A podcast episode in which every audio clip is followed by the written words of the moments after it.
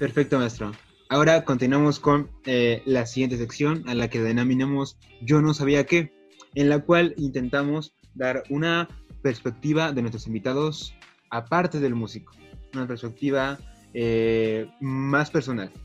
Entonces, los temas serán los siguientes. ¿Qué géneros musicales escucha usted aparte de música clásica? ¿Qué pasión tiene aparte de la música?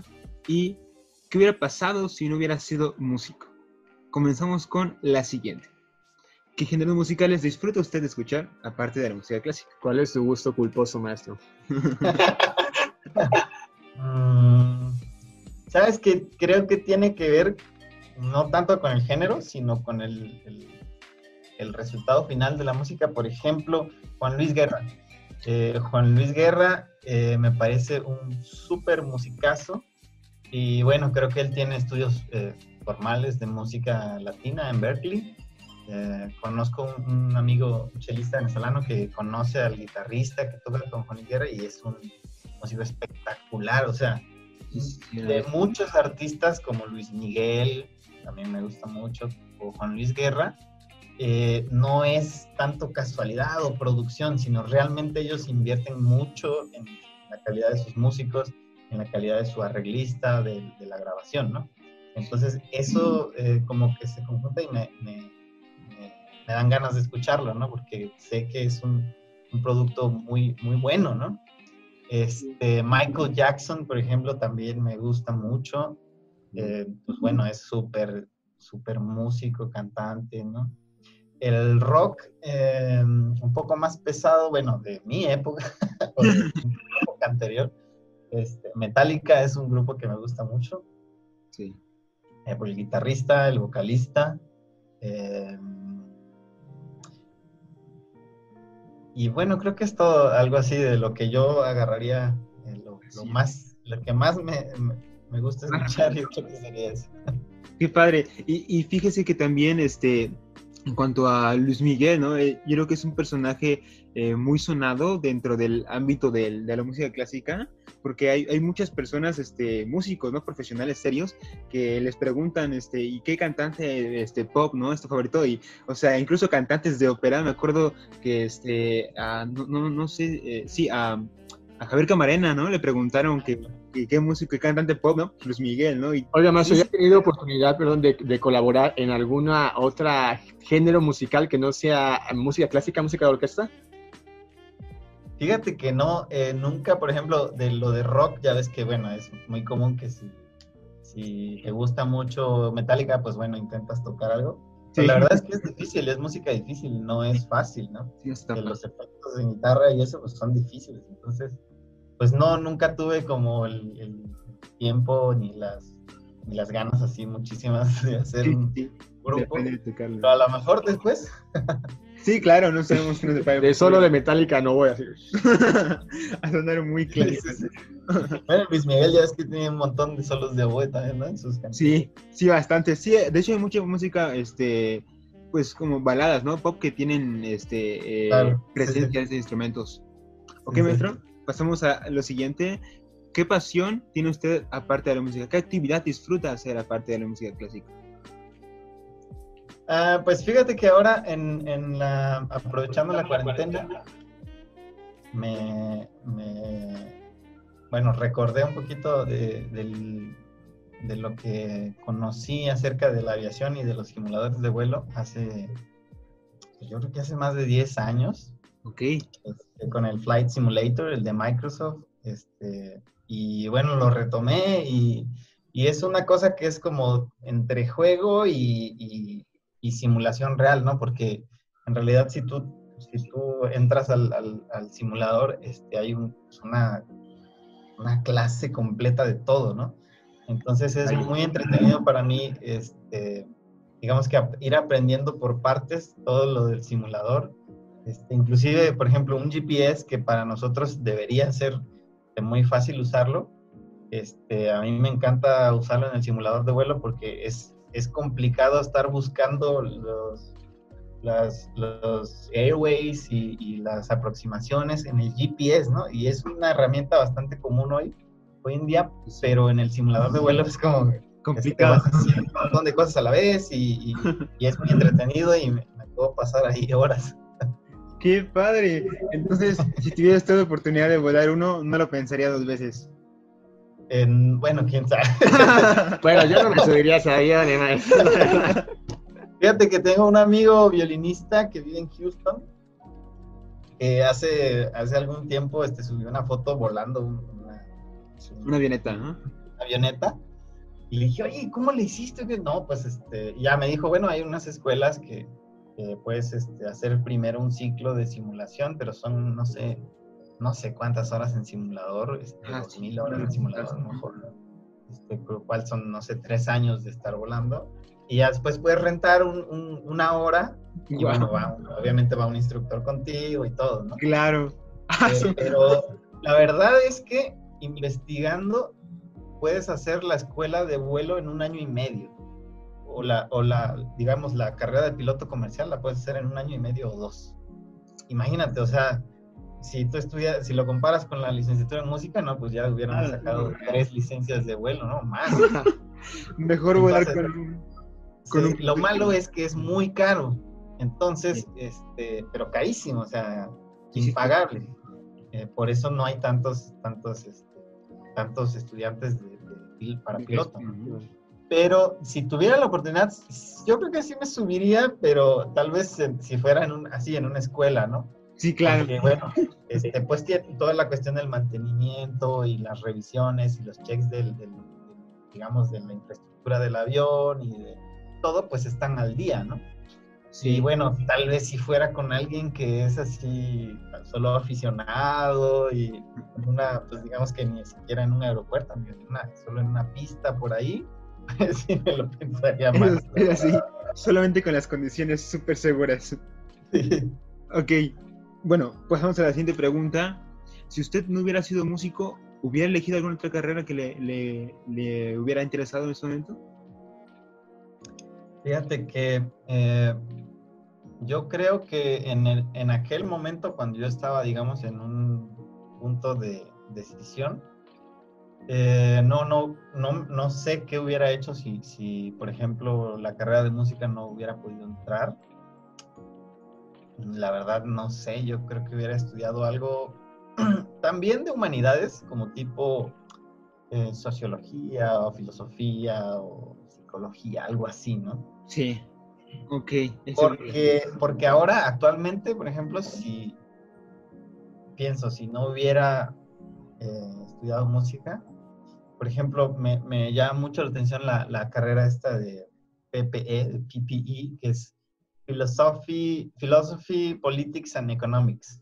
Ok. que es una carrera como que enlaza varias cosas. Por ejemplo, si a ti te dicen, ¿quieres estudiar ciencias políticas? Pues al menos en México sabemos qué significa estudiar para político, ¿no? O ciencias políticas. Obviamente no me llama la atención. Pero, por ejemplo, eh, Politics y Economics, que es como algo un poco más eh, ahí con matemáticas o con estadística, me interesa. Y con filosofía, pues más, ¿no? Y esa carrera la, la, la escuché por primera vez ahora que salió la noticia de esta Malala, que Sí. se, se- se graduó de esa carrera, de ese tipo de carrera, en- recientemente. Fue como conocí que existía eso, ¿no? Tal vez si en mis tiempos hubiera existido eso y no hubiera quedado en, en música, pues a lo mejor me, me hubiera interesado muchísimo. Porque también eh, economía y filosofía separadas, pues también no, no me parecen tan atractivas.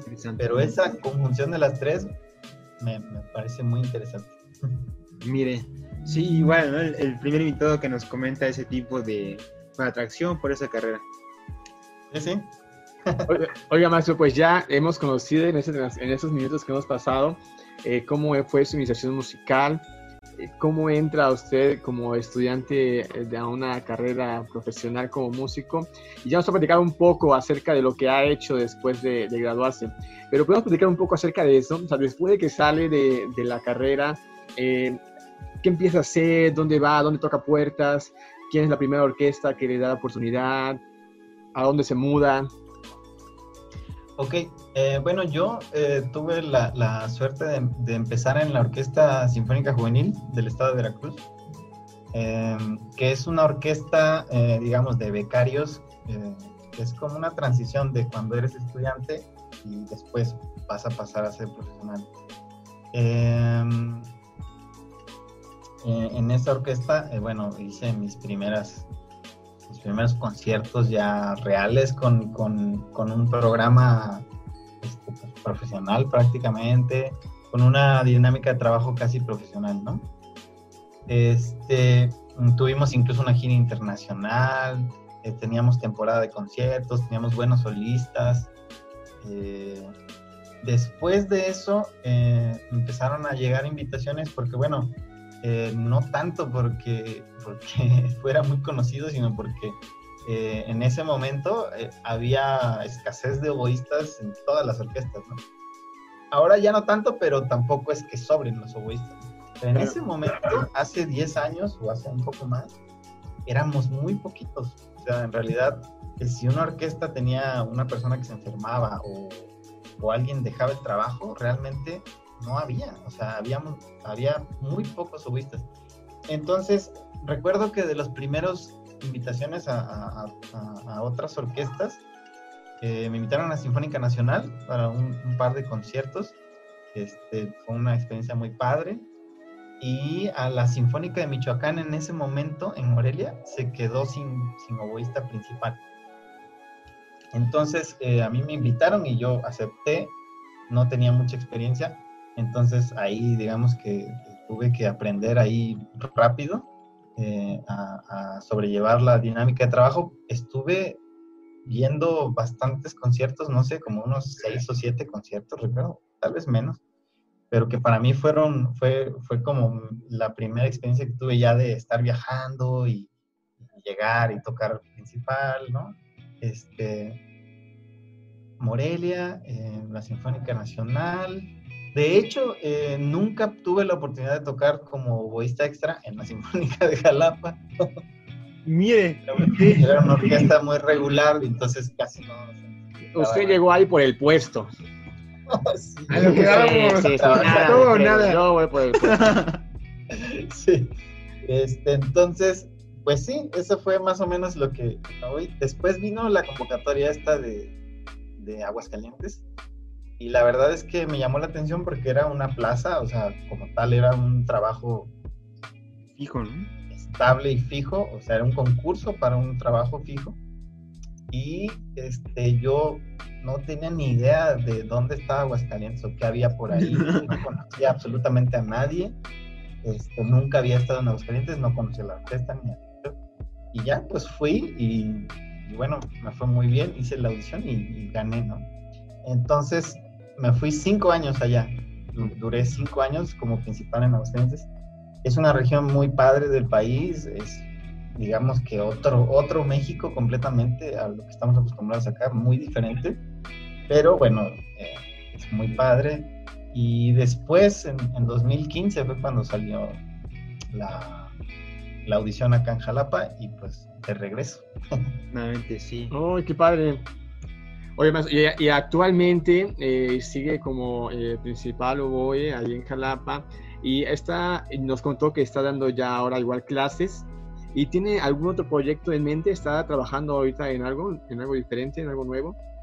Sí, mira, eh, justo el año pasado yo tuve un maestro de música de cámara y de oboe que se llama Rafael Palacios, es un, un oboísta muy reconocido mexicano eh, que el año pasado, eh, platicando con él y hablando de proyectos y de clases y todo esto, este, mm, nos vino la idea de hacer un encuentro de oboístas, el cual eh, se llevó a cabo, se, convirtió en una realidad. en septiembre del año pasado fue el primer encuentro internacional de oboístas en Jalapa. tuvimos la presencia del maestro Isaac Duarte de la orquesta de Zurich, en Suiza, es un oboísta brasileño, el mismo Rafael Palacios y un muy querido amigo chileno, José Luis Urquieta, que es un especialista en, música contemporánea y es un oboísta increíble. Entonces, esa fue una parte en la que yo por primera vez me, aventuré a organizar un evento así. Eh, salió muy bien, eh, vinieron a tocar eh, muy, muy buenos oboístas, digamos, residentes en México, compañeros, colegas de toda la vida y también gente que yo nunca había escuchado. Y pues bueno, fue una experiencia muy grata. vinieron muchos alumnos de todas partes. Y pues bueno, creo que ahora la educación en México musical está en un muy buen punto de creación y de, pues de creación de espacios en donde puedes aprender no nada más una clase magistral tradicional, sino muchos enfoques diferentes, ¿no? Por ejemplo, la tecnología en, las cañas este, la tecnología en la construcción de oboes, hubo una, una, conferencia muy interesante de eso. Eh, y bueno, pues eh, no, creo que no nada más pasa en, el oboe, pero, pero en el oboe sí hay mucho movimiento en México, afortunadamente. Y este, pues eso me interesó hacerlo. También después de ahí surgió otra idea de hacer una, una tienda de, de instrumentos bueno, en específico de oboes y de maquinaria para las cañas, porque eh, pues es un rollo para nosotros conseguir cosas, ¿no? Me acuerdo que hace, cuando yo empecé a estudiar, eh, pues no sabía si, iba a llegar porque eh, para empezar las paqueterías no eran tan eficientes como ahora, la aduana no era tan, digamos, eficiente como ahora, no, no sé si por los tratados o por qué no podías pedir, por ejemplo, un CD o, una cámara o un celular por internet, ¿no? yo me acuerdo que escribía y decía, oye, ¿me puedes mandar esto? No, es que no se puede importar a México, ¿no? La aduana no lo permite. Ahora tú le das un clic a Amazon y al otro día ya, tienes ¿Sí? así lo que sea. Entonces, esta idea de la tienda no es tanto por el, por el fin del negocio, sino por la, por la facilidad y la prestancia que puedes tener en México para adquirir algo así, ¿no? Eh, eh, los chinos, eh, las marcas chinas de muy, muy bajo costo de instrumentos que ustedes deben conocer perfectamente, las flautas, por ejemplo, pues a final de cuentas sí dan una solución temporal. En los oboes tenemos en en México oboes chinos de, no sé, 5 mil pesos, que pues bueno, al alumno, inclusive en, algunos casos muy drásticos, ni siquiera los pueden tocar, porque pues bueno, son de un, tan mala calidad. Y pues se me hace que la gente perdía mucho, mucho dinero y tiempo y esfuerzo en adquirir uno de estos instrumentos que en realidad nos sirven, ¿no? Entonces, este, pues ese es más o menos mi, mi enfoque con, ese, con esa tienda, que, que pueda haber una, una, solución en México, o sea, que no tengas que pedirlo a ningún otro lado, sino aquí mismo, para, pues para que puedas empezar una carrera bien, ¿no? Eh, recuerdo también que pues mucha gente en Europa, por ejemplo, donde tienes tiendas de un nivel en la esquina de tu casa, pues nunca, nunca tuvieron, digamos que un problema mayor con su instrumento, ¿no? Y nosotros al revés, en Latinoamérica, todo el tiempo era eh, ponerle un hilito y una liguita y ponerle pegamento aquí y allá para que el instrumento a la hora de que ibas al concierto ya se descompuso. Entonces, esta calidad de educación que también tiene que ver con los instrumentos es lo que me interesa promover, ¿no? Que, que tú no tengas que preocuparte por eso, y bueno, eso le va a dar, digamos, que otro, otro realce también a la educación en México, ¿no? Que, en cuanto a los oboes, ¿no? Pues que son instrumentos muy delicados y de un mecanismo muy, muy específico, complejo. Tanto en los violines o a lo mejor en las trompetas no, no funciona así, ¿no? Pero en el oboe sí. Y si alguien que nos está escuchando quisiera acudir eh, a información sobre qué producto puede adquirir, qué oboe sea mejor para él, tiene alguna dificultad con su oboe, quiere comprar alguno, ¿cómo podría buscar la tienda? Sí, está en, en www.granavia.com. Granavia. Sí, se las podemos dejar. Claro, vamos a ponerlo aquí abajito, como está la, página. Oh, qué padre, es un muy buen servicio. Maestro, ¿y qué viene para el 2021? O tal vez para el, este segundo semestre de 2020 y el 2021. Para este segundo semestre de 2020, eh, bueno, yo creo que vamos a empezar con música de cámara en la Sinfónica de Jalapa o con ensambles muy, muy pequeños. No sabemos cuándo todavía. Eh, y bueno, yo espero que a final del año podamos disfrutar ya de una de un concierto más, más normal, ¿no? más nutrido. Eh, los músicos necesitamos tocar ya, eh, eh, porque bueno, pues este, paramos por mucho tiempo ya y necesitamos esta experiencia del concierto de siempre. La gente yo creo que también, pero pues bueno, hay que esperar, ¿no? para 2021 em, yo tenía programado eh, una invitación al Festival de Oboe de La Serena en Chile en, este verano y pues bueno, por obvias razones se tuvo que mover. Pero en 2021 parece que eh, va a ser, la, se va a realizar, entonces este, tengo esta invitación a La Serena en Chile y pues bueno, eh, seguir con mis proyectos.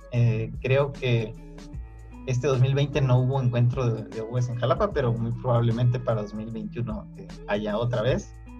Entonces así se puede hacer cada dos años, que es, yo creo que es bastante razonable. Claro. Y, pues bueno, este, creo que mi año pasado fue muy, muy movido. Este, tuve muchas actividades. El año pasado también estuve en Chile en enero en un campamento de orquestas juveniles. Y, y pues bueno, este, tampoco es que me vino muy mal este descanso a mí. claro, este, aunque también tenía actividades este, ahora este año, pero bueno, el año que viene creo que se van a realizar.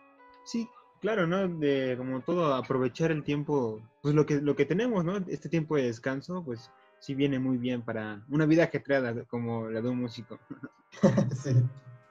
Ok, maestro, pues ya vamos llegando al final de nuestro episodio número 8. Y para finalizar, nos encanta siempre pues terminar con algún consejo de nuestros invitados para los jóvenes músicos que, que estén viendo este programa. ¿Qué les aconsejaría usted para poder construir su propia historia de éxito, para poder conseguir sus propios sueños? Ok, bueno, eh, como les decía antes, eh, cuando empecé a estudiar música, eh, obviamente nunca me imaginé cuál iba a ser el resultado. Creo que es una, cuestión más de, enfoque y de disciplina que de aspiraciones.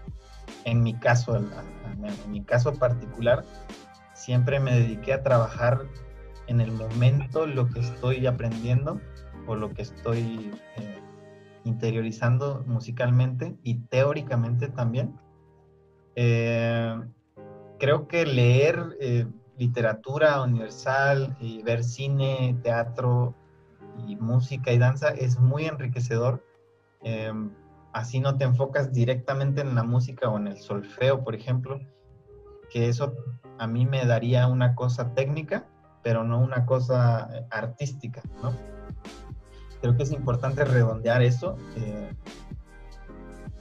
o sea, el cine eh, comercial sí es bueno, pero también puede haber otro tipo de cine, teatro también, eh, música, sobre todo repertorio, escuchar repertorio y escuchar ahora, por ejemplo, que hay muchas opciones como las comerciales de plataformas musicales y de videos, eh, a los especialistas, siempre hay un especialista en, en música del instrumento solo, en música antigua, en música moderna, en música clásica. Siempre hay alguien que va a hacer esa diferencia, conocerlo, estudiarlo, copiarle absolutamente todo. Todo esto es válido porque somos estudiantes, estamos aprendiendo. Eh, pero sobre todo creo que mm, también ayuda mucho no, no centrarse o, hacer comparaciones con, con, nuestros compañeros, cada quien tiene su proceso.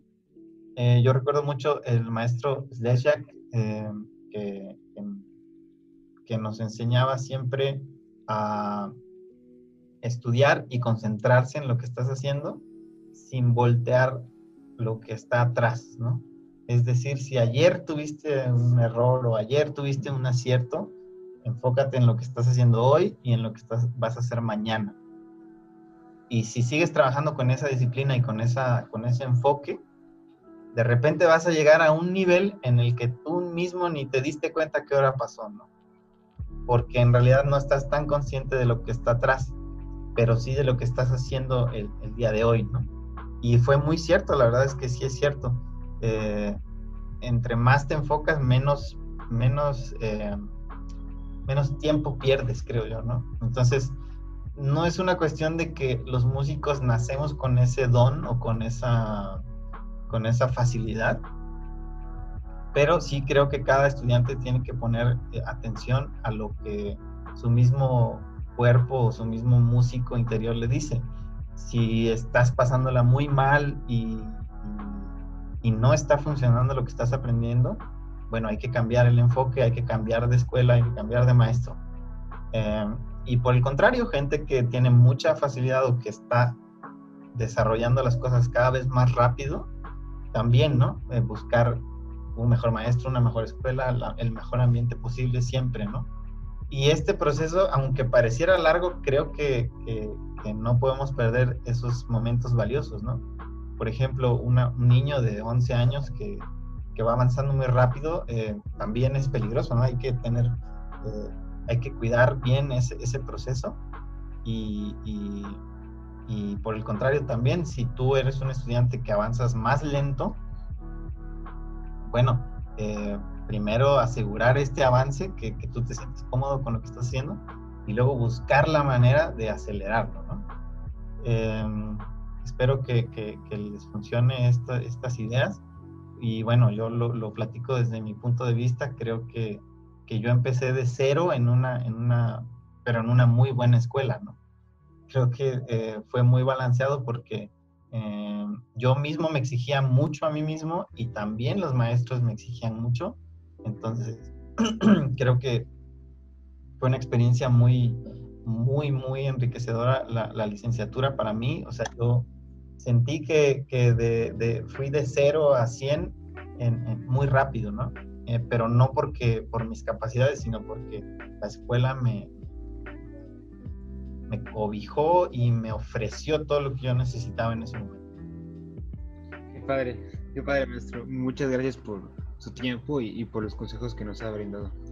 Oiga, maestro, pues ha sido un, placer estar eh, platicando eh, con nosotros, todas sus experiencias, cada cosa que nos platican nuestros invitados siempre es algo enriquecedor que seguramente eh, primeramente impacta nuestras vidas para el provecho propio, pero seguramente a todos los que nos ven del otro lado de la pantalla igual ha sido muy provechoso. Pues maestro, le damos las gracias por estar acompañándonos en este tiempo. Muchas gracias igual a ustedes que están viéndonos ahí en casa. Este fue nuestro episodio número 8 de Divertimento en Casa. Nos estaremos viendo hasta la próxima. Muchas gracias. Hasta luego, maestro. Hasta luego. Pues gracias. Un abrazo. Gracias por la atención. Saludos. Que estén muy bien. Qué gusto que nos acompañaras en el episodio número 8 de Divertimento en Casa. Si quieres seguir disfrutando de nuestros episodios, dale like a nuestra página de Facebook y suscríbete a nuestro canal de YouTube Orquesta Divertimento. Nos vemos hasta la próxima.